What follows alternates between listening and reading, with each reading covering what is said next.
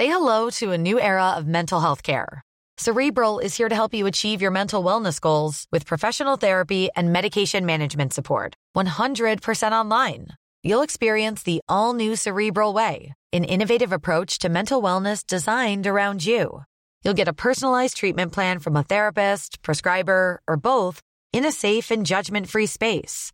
Your cerebral therapist or prescriber will outline a customized plan with clear milestones along the way so you can get to feeling your best. With Cerebral, you're not alone in your mental health journey. We're here to empower you to live a fulfilling life. So take that first step towards a brighter future and sign up today at cerebral.com slash podcast and use code ACasts to get 15% off your first month. Offer only valid on monthly plans. Other exclusions may apply. Offer ends July 31st, 2024. See site for details.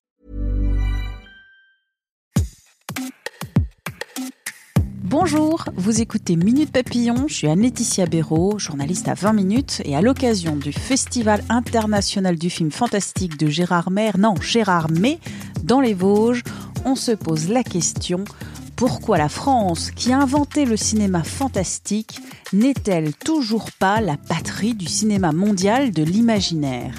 Pour répondre, j'accueille ma collègue. Je suis Caroline Vieille, je m'occupe du cinéma à 20 minutes et euh, je pars au festival de Gérard May là tout bientôt. Gérard May et non pas Gérard Maire comme j'ai dit. Ah oui, parce que si on dit Gérard Maire, comme tu as dit, on est décapité sur place vu que c'est un festival de films fantastiques. Gérard May qui est Un festival de films fantastiques, euh, horreur, science-fiction, tout ce qu'on veut, et euh, il a remplacé euh, Avoria pas Avoriaz. Ah, ouais, pas je crois que c'est finalement un des trucs dans les dans les festivals de films fantastiques, il y a toujours une lettre qui, qui disparaît. C'est très intéressant d'ailleurs. C'est un phénomène à étudier, je crois. on va parler du fantastique et on va parler du fantastique dans notre pays parce que la France c'est quand même la pionnière du film fantastique. Georges Méliès, Le voyage dans la lune 1902, mais la France n'est pas aujourd'hui la mecque du film fantastique. Et alors on se demandait pourquoi? Alors déjà, ça change, qui est quand même vachement bien. Mais effectivement, pendant très longtemps, c'était pas du tout dans la tradition française de faire du cinéma, surtout d'horreur d'ailleurs en fait. Hein. Fantastique, on a eu pas mal de choses, mais en horreur pure, c'était assez rare, c'était souvent raté. Et c'est pas du tout, euh, voilà, c'est pas dans la tradition française. L'horreur a un visage. Euh, Le petit constat, il y a quand même beaucoup, beaucoup de littérature de l'imaginaire en France. Jules Verne, pour parler euh, des anciens. Aujourd'hui, euh, Christelle Dabos, qui a fait sa tétralogie sur la passe miroir. On a eu un Goncourt en 2020, Hervé Letellier avec l'anomalie. Dans les jeux vidéo, la France, en chiffre d'affaires en Europe, c'est deuxième derrière le Royaume-Uni. Avec ça des génère trucs merveilleux d'ailleurs, excellent. Hein. On a Des vraiment- trucs on est très très bon. euh. excellent. Les studios français sont reconnus dans le monde pour leur savoir-faire et ça génère 5 milliards de chiffre d'affaires par an. Bon, on change de métier tout de suite. Ben voilà. Donc on va quand même parler de cinéma. Est-ce que déjà c'est un problème de culture cinématographique? Alors je pense oui, euh, les gens ne vont pas voir beaucoup de films d'horreur en France, hein, dans l'absolu. Pendant très longtemps, c'était un genre. J'insiste plutôt sur l'horreur que sur le merveilleux, hein, c'est encore autre chose, ou sur le pur fantastique, où alors il y a beaucoup de films plutôt intello entre guillemets, ce qui pour moi n'est pas péjoratif. Mais euh, pour l'horreur, oui, effectivement, c'est un problème de culture. Pendant très longtemps, euh, le, le cinéma d'horreur était considéré comme un cinéma de série B, voire Z même carrément, et donc euh, bah, il y avait peu de public, tout bêtement, et y compris pour le cinéma américain. Ça a changé avec des films comme le Dracula de Coppola, par exemple, qui a fait d'un seul coup du cinéma d'horreur un cinéma de qualité qui était euh, bah, cinéma grand public. Here occurred the frightening and shocking history of Prince Dracula and the woman he loved. Et ça a mis un petit peu de temps à se répercuter sur la France, voire même un brave moment, en grande partie parce que beaucoup de cinéastes français qui ont fait des films, c'était pas du tout accessible au grand public.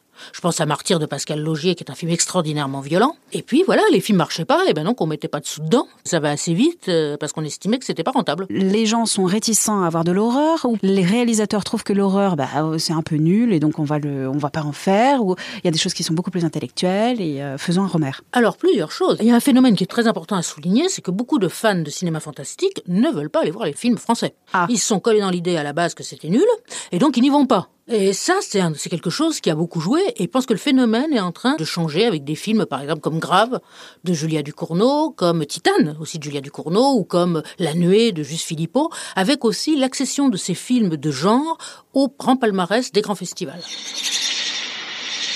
Est-ce que c'est pas aussi un problème de catégorie? Dans la littérature, on met souvent en littérature jeunesse ou jeune adulte tout ce qui est les littératures de l'imaginaire. Et c'est assez rare de voir un Goncourt, l'anomalie, qui fait partie de cette littérature de l'imaginaire. Est-ce que dans le cinéma, de l'imaginaire, c'est un peu la même chose? C'est une histoire de catégorisation et on range tout ce qui est euh, non général hop, du côté jeunesse. Alors euh, non, pas du côté jeunesse, parce que la plupart des films fantastiques français sont vraiment pas des films qui sont faits pour euh, les ados. Alors Ils les sont jeunes souvent, adultes. Ouais, c'est ça. Ils sont, c'est souvent interdit quand c'est un petit peu rock'n'roll. C'est souvent interdit au moins de 16 ans. Voire, ça risque même le 18, ce qui a été le cas de Martyr.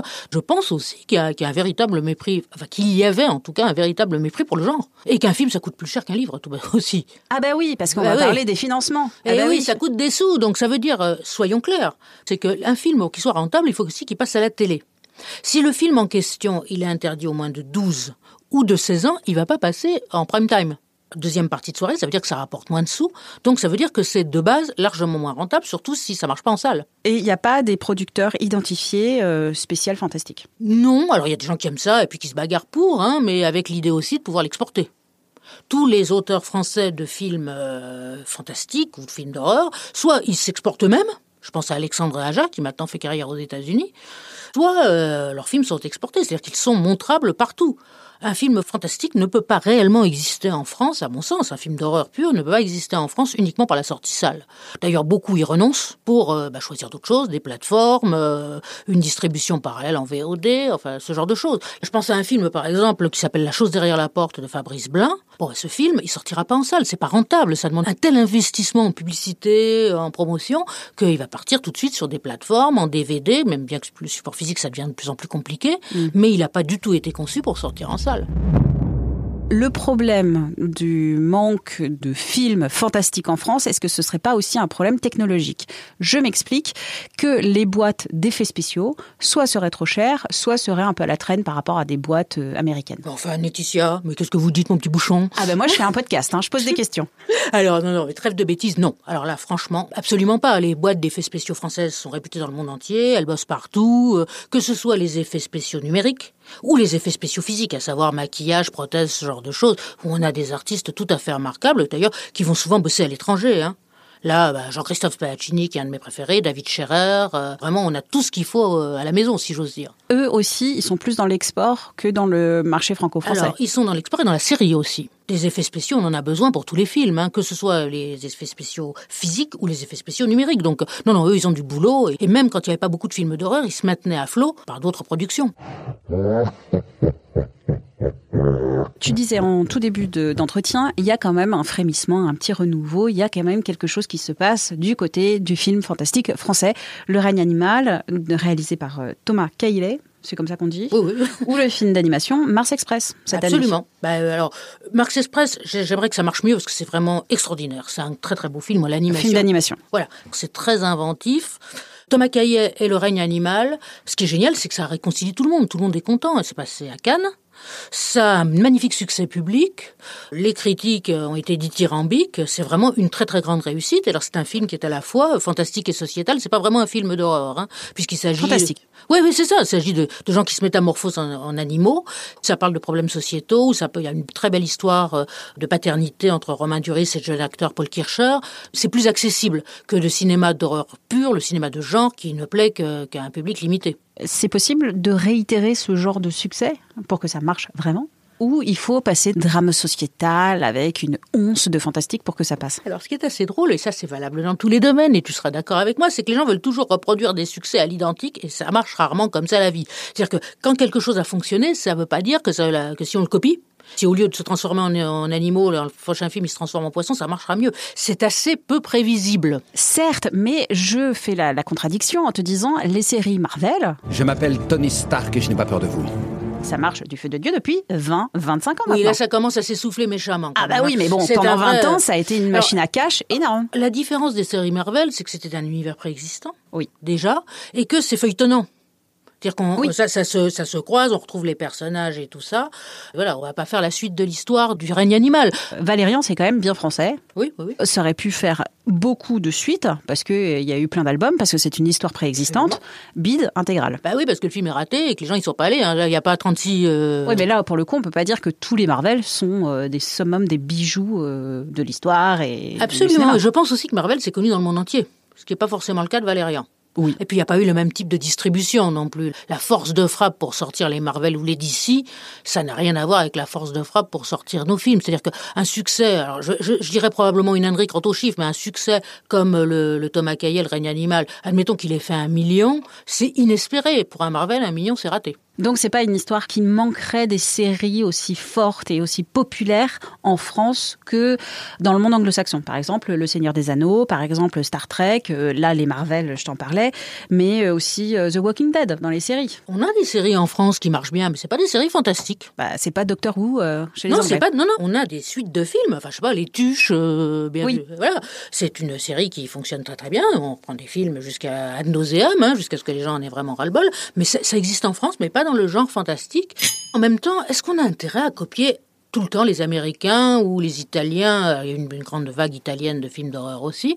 Moi, je ne le crois pas, ça. hein. Je pense que ce qui a fait aussi la, différence de Thomas Caillet et du règne animal, ou ce qui fait le charme de Vermine, par exemple, ou de Gueule Noire, le film de Mathieu Turi, euh, qui se passe dans les, mines dans les, au milieu des années 50, dans les mines du Nord, c'est que ça a une, identité qui est différente de celle des Américains. Ça n'a aucun, à mon sens, intérêt d'essayer de copier ce que font les Américains très bien, euh, ou les Anglo-Saxons très bien. Il faut trouver une identité qui nous est propre. Des one shot pour faire un bon anglicisme. Alors, c'est oui. un, un coup. Bah, c'est un coup pour celui-là, mais c'est pas un coup pour le genre. Donc frémissement pas tellement. Alors, je pense que le film, le film fantastique français a pris euh, beaucoup d'importance. Il y a quand même eu la Palme d'Or à Cannes, le film fantastique français avec Titane de Julia Ducournau. Oui, mais ça c'est une reconnaissance intellectuelle de la profession, mais c'est pas une reconnaissance du public. Ah ouais, mais ça aide. Alors ça, ça aide vraiment à produire d'autres films. hein. Ça veut dire que d'un seul coup, ce genre-là est considéré par les professionnels, donc ceux qui payent, hein, je, je schématise, mais est considéré comme un genre honorable, ce qu'il n'était pas avant, et ça c'est très bien. hein. Je pense que le règne animal euh, fait avancer dans cette voie aussi.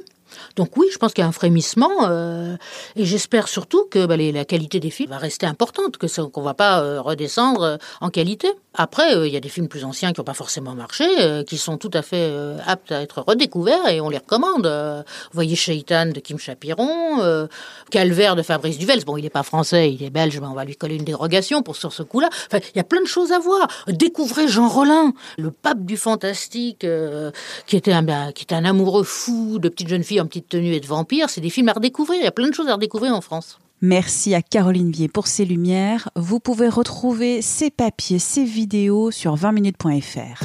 Si vous avez aimé cet épisode et Minute Papillon en général, n'hésitez pas à nous laisser la note maximale sur Apple Podcast et Spotify. C'est bonbon pour le référencement. Minute Papillon aux manettes Anne-Laetitia Béraud pour m'écrire une adresse audio-20minutes.fr. Et pour vous abonner à ce podcast, visez la page Les podcasts de 20 minutes sur votre plateforme d'écoute préférée. Hasta la vista, baby.